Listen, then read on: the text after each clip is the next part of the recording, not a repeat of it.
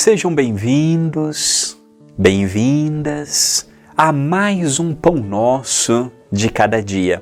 Comigo, André Luiz Querine Vilar. Sexta-feira, diante de nós. Mais uma semana que estivemos juntos, mais uma semana que tivemos refletindo em assuntos corriqueiros, em assuntos do nosso cotidiano. E hoje o assunto não poderia ser outro: paz. Uma frase inserida no meu livro Passos de Luz, volume 1, cujo os direitos autorais pertencem ao Centro Espírita Perdão, Amor e Caridade. A mensagem está inserida no seu capítulo 25, Paz. A paz não entra estando as portas fechadas. Uma frase clássica.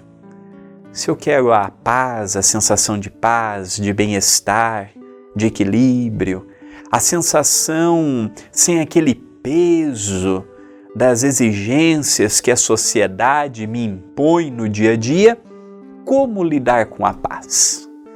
Aí eu pergunto, numa frase como esta: a nossa porta para a paz está aberta ou fechada?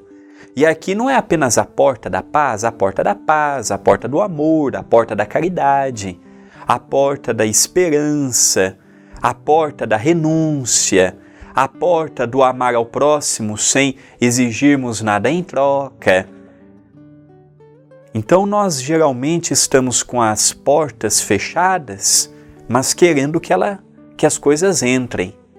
Eu estou cerrado para a paz, eu estou fechado para a caridade, eu estou fechado para ser amado, mas eu eu sonho, eu anseio com tudo isto.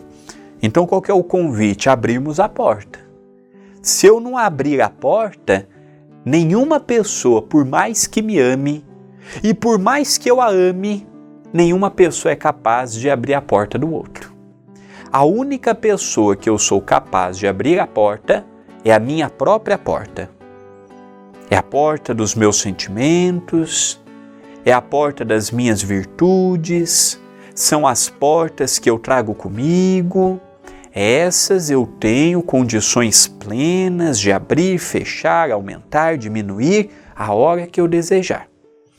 Muitas vezes exigimos da vida, exigimos do próximo, exigimos de Deus, exigimos de Jesus, cobramos dos Espíritos coisas que não dependem deste, daquele ou daquele outro.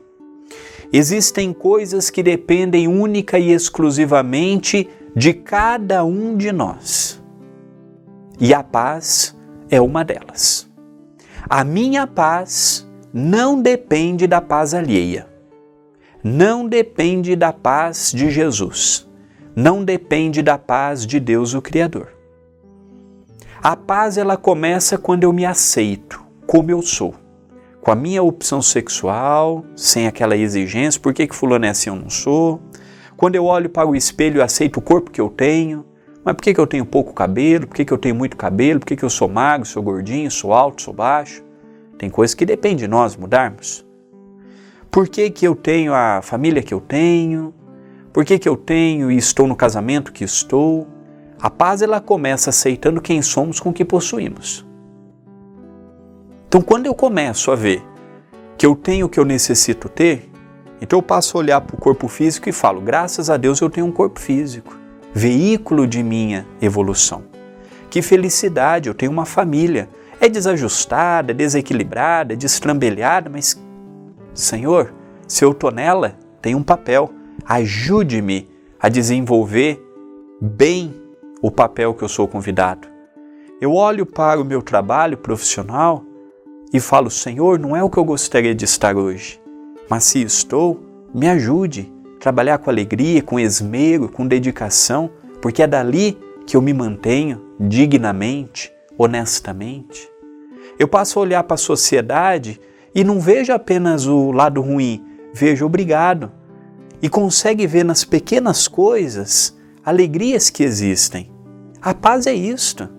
A paz não repousa num dia sem problemas, num dia sem conflitos, num dia sem dificuldades, não, porque o mundo de provas e expiações ainda não é para isto.